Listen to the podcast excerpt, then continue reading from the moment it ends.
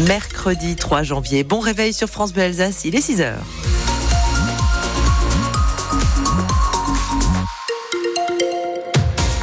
Et comme cadeau aujourd'hui, ben on est sur une météo maussade encore et toujours pour ce mercredi des nuages, des averses.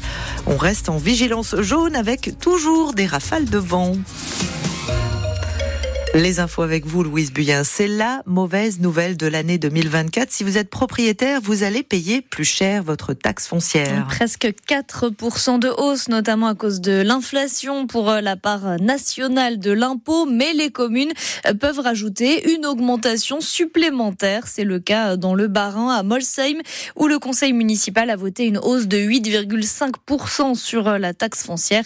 Et forcément, Antoine Ballandra, ça ne plaît pas à tout le monde. Devant l'hôtel de ville, Marie-France promène son chien, un petit beagle. Cela fait quelques semaines que cette retraitée s'est installée à Molsheim pour fuir, dit-elle, la pression fiscale trop élevée à Strasbourg. Alors la hausse de la taxe foncière passe mal. Oui, ça m'embête bien entendu. Moi j'ai une petite retraite, il faut déjà que je fasse avec. Hein. Là je me rends compte que je vais plus pouvoir. Gabriel et Claude, eux, possèdent chacun une maison depuis longtemps à Molsheim. Ils comprennent la décision du maire. Ça va alourdir mon budget, mais bon, il y a des raisons financières. S'ils augmentent, c'est que la commune n'a pas assez de rentrée d'argent. Hein, c'est sûr. Et puis voilà quoi. Et puis et puis malgré l'augmentation, il faudra bien payer. Hein. À la mairie, Laurent Furst, le maire de Molsheim, explique que la taxe foncière n'avait pas augmenté depuis 18 ans et qu'avec l'inflation et la hausse des charges, la hausse était devenue incontournable. Nous le faisons cette année euh, véritablement pas de gazier de cœur, parce que les choses sont nécessaires. D'une part, nous avons connu une érosion de nos recettes et aujourd'hui, nous avons une augmentation des charges de personnel, des charges d'énergie et en réalité de tout ce que nous achetons.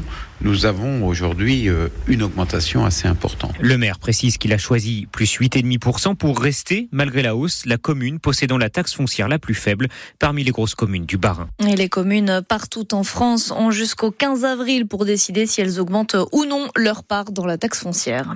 94 féminicides recensés en 2023. C'est 20% de moins euh, qu'en 2022 selon un bilan euh, provisoire du ministère de la Justice. Euh, mais Pierre de Cossette, le garde des Sceaux, Éric Dupont-Moretti, se garde bien de tout triomphalisme. L'an passé, selon les décomptes de la justice, 94 femmes ont été tuées par leur conjoint ou ex-conjoint. Le chiffre est encore provisoire, il sera consolidé dans les prochaines semaines et donc susceptible d'augmenter un peu au gré des appréciations des enquêteurs et des magistrats.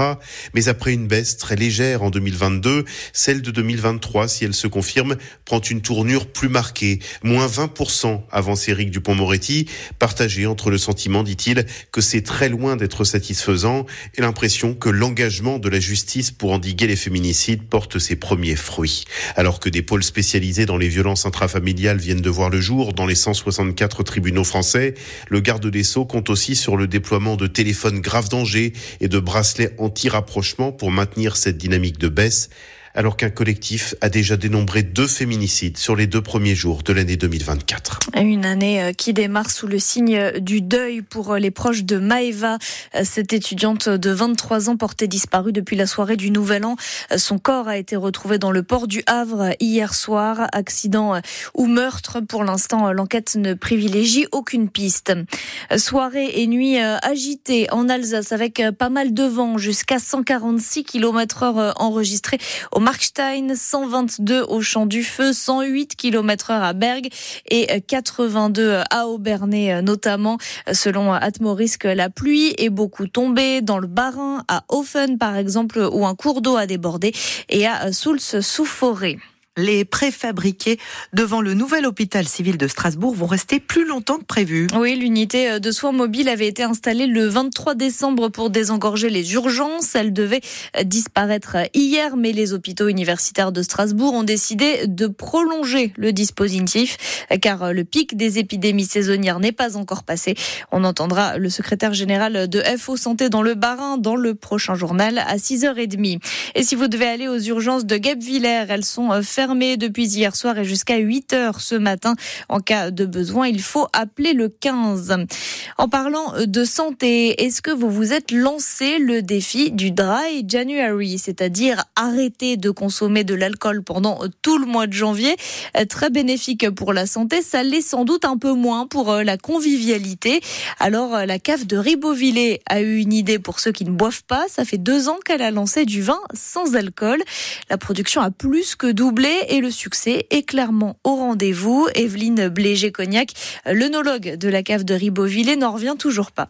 Et on pensait pas que ça prendrait comme ça. On pensait que ça se resterait un produit, euh, on ferait 10, 15 ou 20 000 bouteilles par an. Et là, deux ans après, on est pratiquement à 30 000. Donc on est très content. Et ce qui est aussi sympa, c'est qu'on a aussi évolué au niveau technique. On a, on a cherché à essayer d'améliorer notre produit. Nous trouvons que les, les moutures suivantes sont meilleures que les premières. Là où on est aussi content, c'est qu'on a quand même des retours de nos clients qui disent, bah oui, euh, moi j'ai pris ça parce que je peux pas boire d'alcool en ce moment, j'ai un traitement médical. Une dame enceinte qui disait, bah, grâce à ça, j'ai quand même pu participer à la fête avec tout le monde parce que j'étais pas avec ma bouteille d'eau, les gens ne se sont pas moqués de moi. J'avais vraiment l'impression d'être partie intégrante des festivités. Et cette année, pour la première fois, Strasbourg et d'autres villes comme Marseille, Paris ou Nantes ont décidé de s'associer au dispositif du mois sans alcool en informant et en sensibilisant sur le sujet.